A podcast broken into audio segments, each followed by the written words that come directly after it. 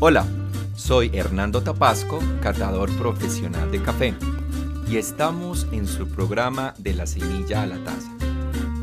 Dios me ha llevado por los cafetales de la vida y en este caminar he conocido personas, historias, técnicas, saberes, muchos saberes tradicionales que se combinan en una mezcla perfecta de pasión, arte y ciencia.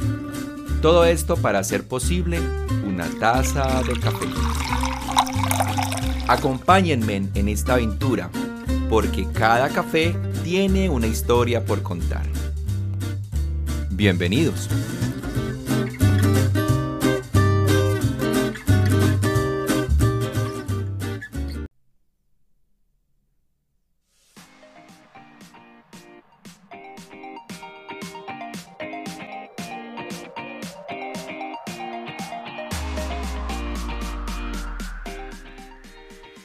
Les damos una cordial bienvenida a todos los amigos y amigas que escuchan este su programa de la semilla a la taza.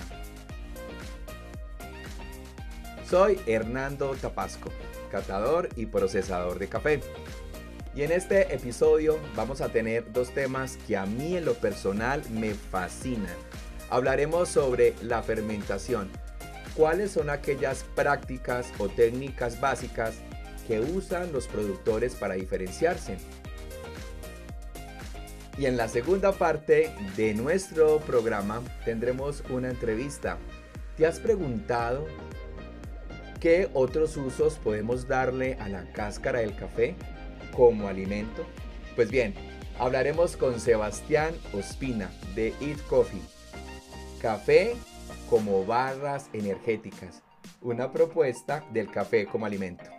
Así que bienvenidos a este su programa de la semilla a la taza.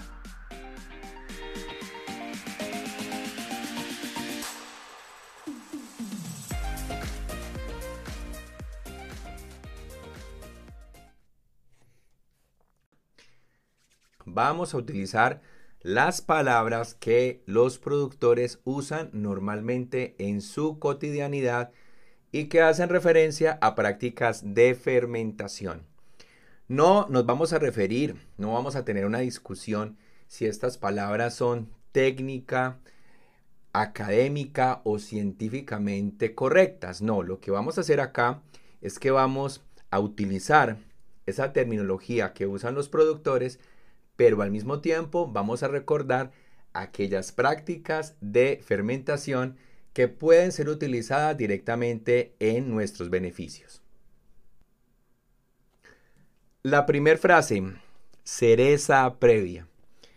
Es un término muy usado por los productores especialmente para referirse a aquellos momentos donde la fruta, una vez que ha sido flotada y seleccionada, se coloca en canastillas plásticas en espesores de 10 a 15 centímetros y allí van a estar por un lapso de 24 a 48 horas. Ese café se revuelve de 3 a 4 veces en el día. Y esta práctica suele ser muy usada por los productores, especialmente para cambiar el perfil clásico del café, del café lavado y tratar de generar un poco más de acidez. También en los honeys para tratar de cambiar esa expresión de sabor. Ahora bien, ¿para qué se hace entonces la cereza previa en canastillas? Básicamente para que haya un proceso de oxidación y las bacterias acéticas puedan generar ácido acético. No nos debemos de asustar. El café, todo café tiene ácido acético. Es como una ensalada de frutas o verduras que le agregamos un toque de ácido acético para mejorarle su complejidad de sabor. Los productores usan algunas pruebas prácticas para verificar si la cereza previa va bien.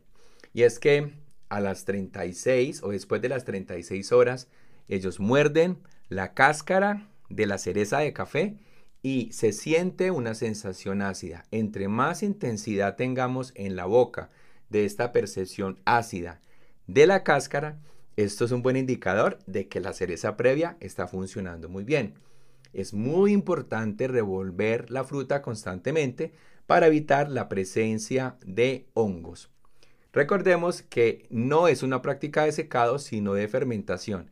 Es un paso previo o a un despulpado o un paso previo a un secado. El segundo concepto es la remonta. Para hablar de remonta, esta es una de las tantas prácticas que los productores usan para hacer una fermentación en los cafés naturales. ¿Qué se necesita para hacer una remonta? Básicamente una caneca.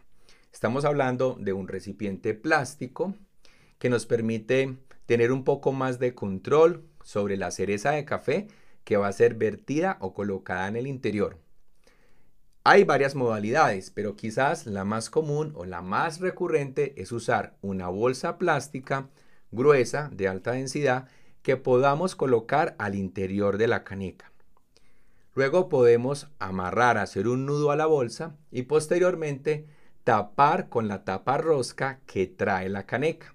De esa manera tenemos un doble sellado, vamos a restringir la entrada de oxígeno y tenemos una fermentación. Y en cuanto a los tiempos, bueno, la remonta suele ser una fermentación más prolongada. Algunos productores hacen remontas de 5 días. Yo por lo general hago remontas de 7 días y de 14 días. Y especialmente con variedades resistentes. En el caso colombiano hablamos de la variedad Colombia, de la variedad Castillo o Cenicafé. ¿Y para qué se hace la remonta? Bueno, la remonta se hace para cambiar el perfil clásico que nos ofrece el natural directo. Estamos hablando de ese natural que no pasa por fermentación, sino que básicamente se pasan los frutos por flotación, se seleccionan y se llevan a secar directamente.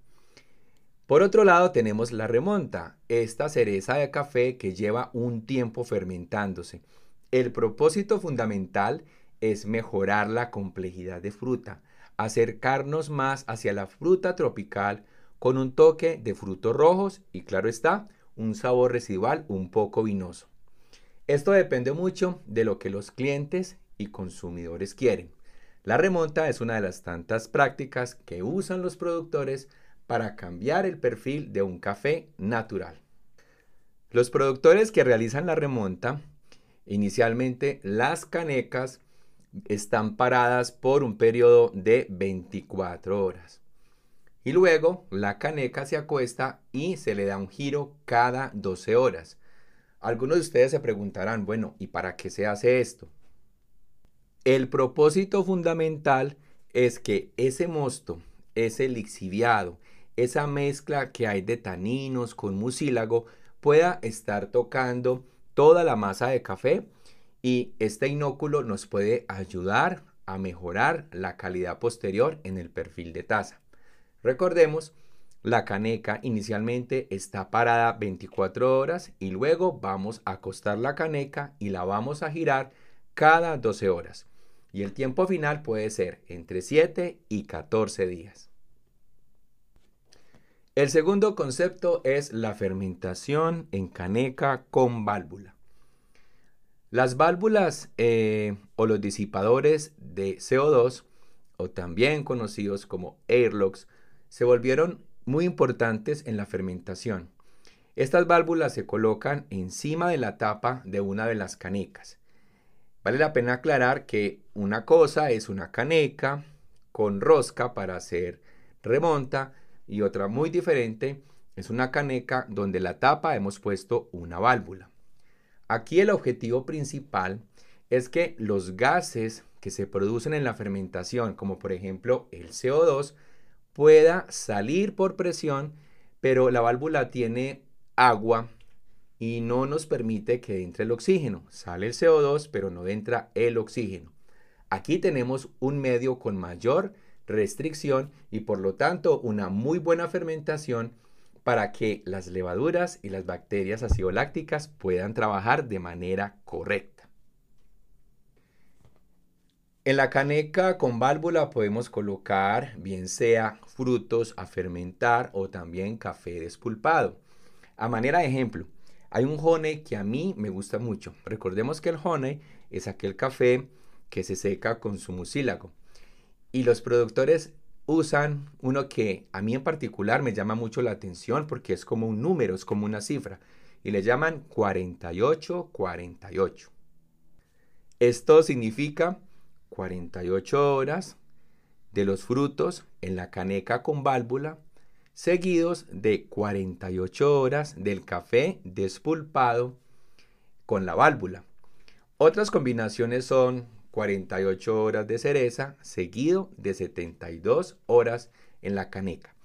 Algo muy importante es que en ambos casos, bien sea en la fermentación en cereza como en la fermentación del café despulpado, eh, esos dos pasos son eh, contiguos, se deben hacer uno seguido del otro, pero lo más importante es que debe utilizarse una válvula para fomentar un medio con mayor restricción de oxígeno y permitir obviamente que el CO2 pueda salir.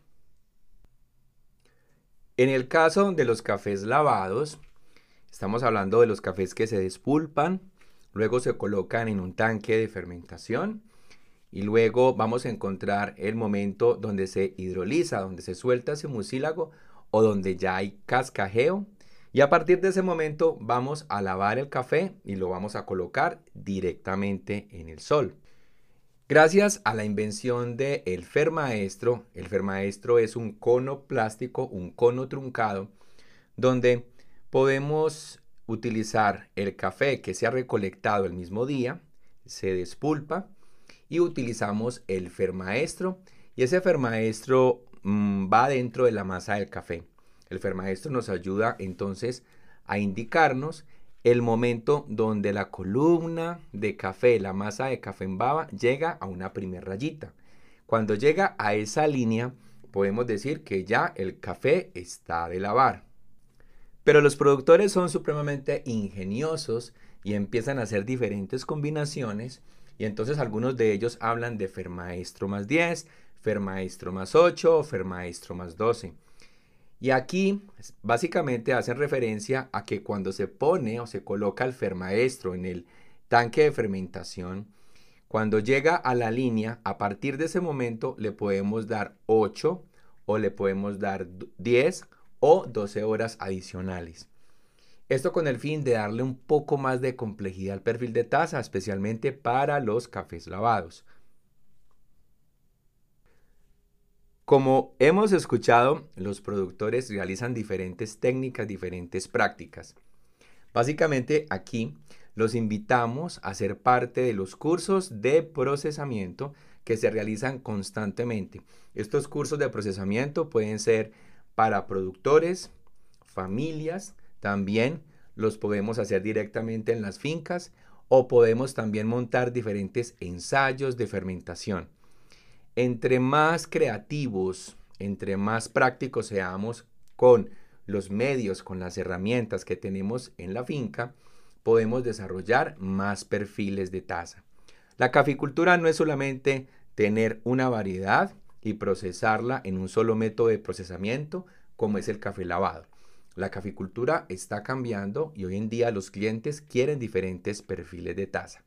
Los invitamos a investigar un poco más y a conocer todas las variantes que podemos realizar y cómo podemos utilizar la fermentación para llegar a obtener esa deseada diversidad de perfiles.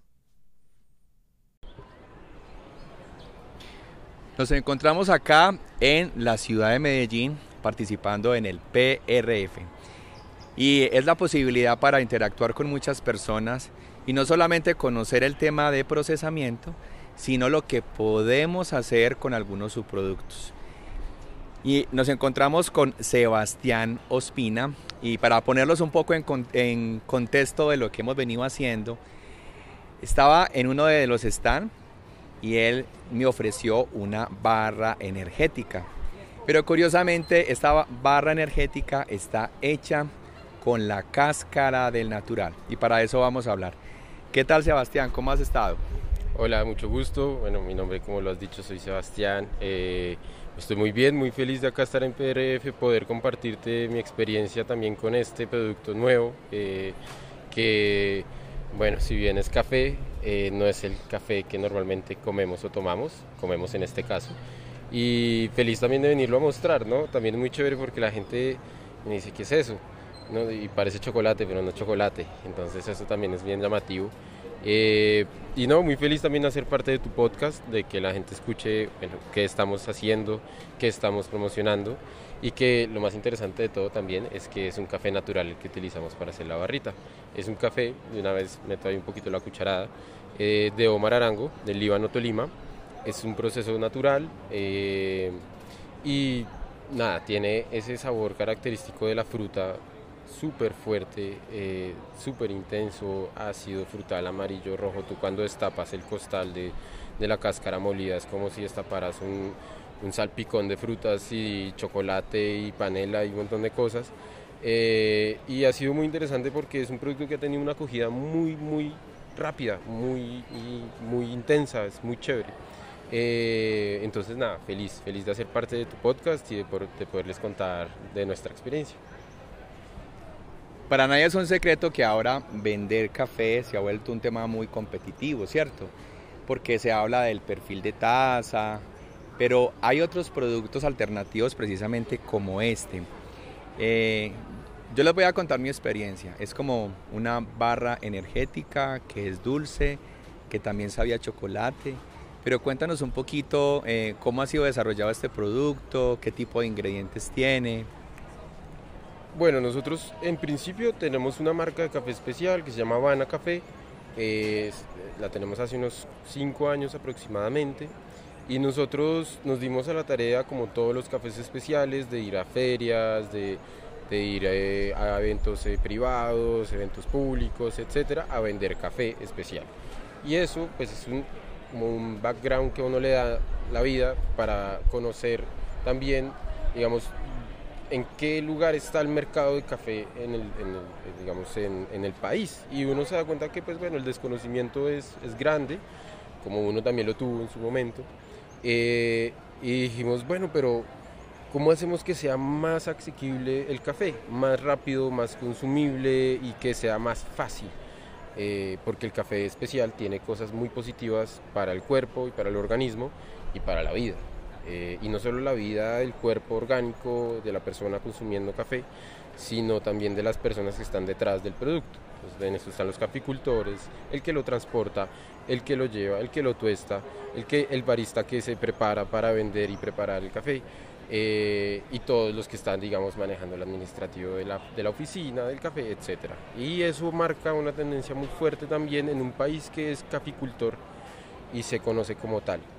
Entonces dijimos, pero bueno, ¿cómo hacemos? ¿Cómo hacemos? Nace esta urgencia de vender un poco más, de, de, llegar más rápido, porque también hay una reticencia muy fuerte cuando tú tienes un estilo de vida, y eso no es criticable, eso de hecho es muy respetable, que, tú lleves 50 años tomando un café que te sabe siempre igual, pero es el que más te gusta, y llegues tú con un café especial que te sabe a kiwi, y pues, si tú dices, no, pues no me gustó, pues no me gustó y entonces eso es muy difícil decirle a una persona, pero es que le tiene que gustar y no le puede echar azúcar. No, pues a mí me gusta con azúcar, ni modo, échele azúcar, pues si le gusta con azúcar está bien. Entonces dijimos, hagamos algo diferente. Hoy en día el, el, la sociedad está en esta urgencia de la multi, eh, el multitasking, el multitasking y la, digamos, la rapidez, cómo funciona el día a día. Eh, no tenemos tiempo para hacer las cosas. Entonces sí, hacemos la, la, la, de café en la mañana, pero en el resto del día no tenemos tiempo para parar un segundo y tomarnos un café. De pronto sí, pero la mayoría de la gente no. O tenemos, nos gusta hacer deporte, no tenemos cómo llevarnos nuestro café, nos gusta mucho el café, pues entonces no tenemos cómo consumirlo. Entonces nos inventamos una barrita de café. ¿Cómo?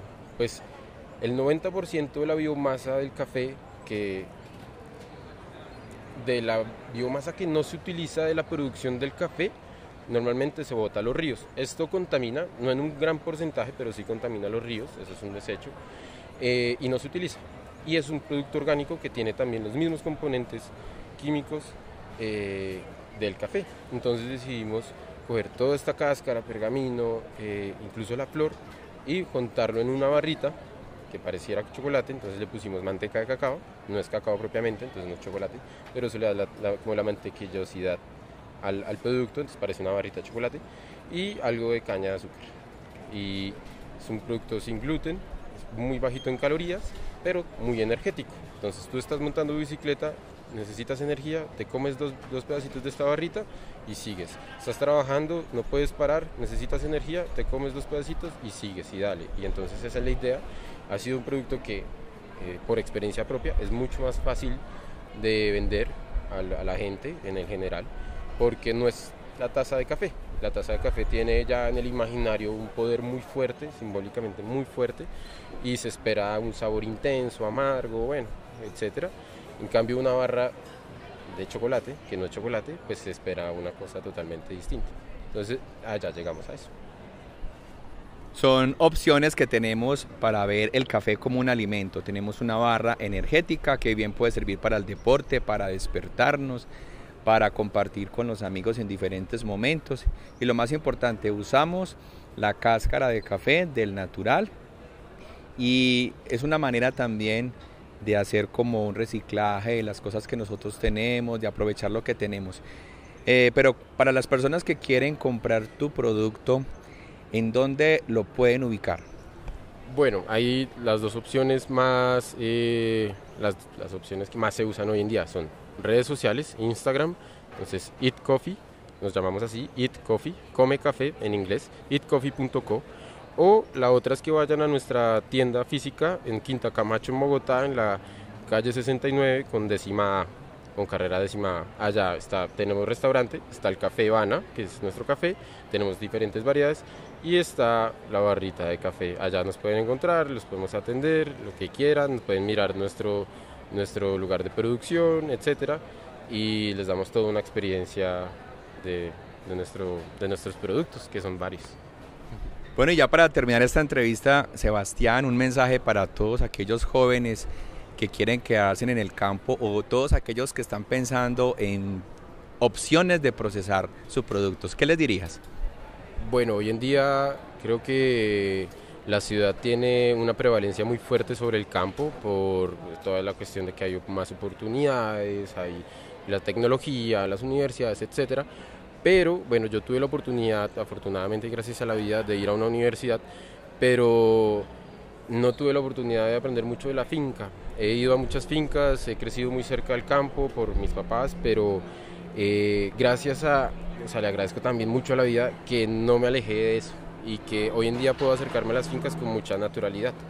Y yo sí aconsejo que, eh, pues que se queden, que se queden en el campo, pueden ir a una universidad, claro, pero volver, porque en el campo hay una posibilidad gigante de opciones de todo tipo, no solo con el café, sino con muchas cosas. Ahora bien, el café hoy en día está tomando un rumbo totalmente diferente a lo que fue hace 50, 100 años y creo que eh, el abanico de posibilidades está creciendo tanto que bueno, nosotros podemos sacar este tipo de productos con un café natural de procesamiento diferente, con fermentación que es una experimentación que hasta ahora está empezando a darse en el país y que si hasta ahora está empezando a darse en el país y ya está abriendo posibilidades de comercio diferentes, pues imagínate por ahí en unos 10, 20, 30 años. Va a ser una locura y vamos a hacer como lo fuimos durante mucho tiempo hasta que hubo pues eh, la roya y la broca, eh, vamos a seguir siendo una potencia mundial de café. Muy bien, invitamos entonces a todos nuestros amigos de La Semilla La Taza a buscar este producto por redes sociales. Eat Coffee Com para todos aquellos entonces que vean una opción del café como alimento. Muchas gracias Sebastián por estar en nuestro programa. Muchas gracias Hernando por la entrevista y el espacio y espero que nos visiten y que disfruten del café.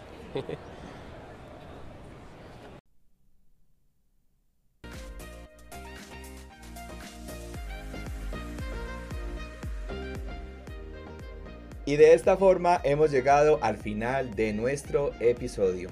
Agradecemos a todos ustedes por haber tomado este tiempo para escuchar esta información. Esperamos que haya sido valiosa y útil para ustedes. Y siempre en la compañía de una deliciosa taza de café. Apoyemos a las familias caficultoras, quienes hacen un arduo trabajo para producir el café de especialidad. Nos vemos en el siguiente episodio.